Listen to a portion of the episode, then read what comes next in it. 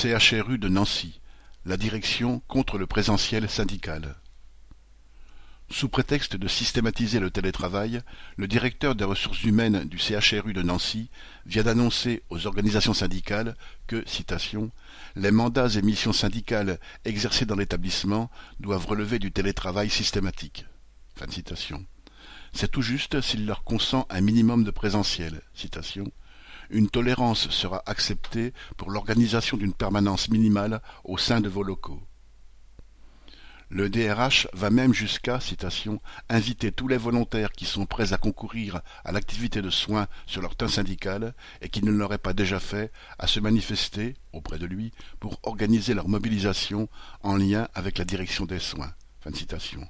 En clair, il demande aux militants syndicaux d'abandonner leur activité de défense des salariés pendant la vague épidémique. Alors qu'à coup de fermeture de lits et de suppression de postes, elle a mis l'hôpital dans l'impossibilité de faire face à la pandémie, la direction du CHRU essaie de se servir de la crise sanitaire pour limiter l'activité des militants syndicaux. Aujourd'hui, encore plus que jamais, il est vital que les agents s'organisent, notamment pour revendiquer les centaines de postes qui manquent cruellement. Correspondant Hello.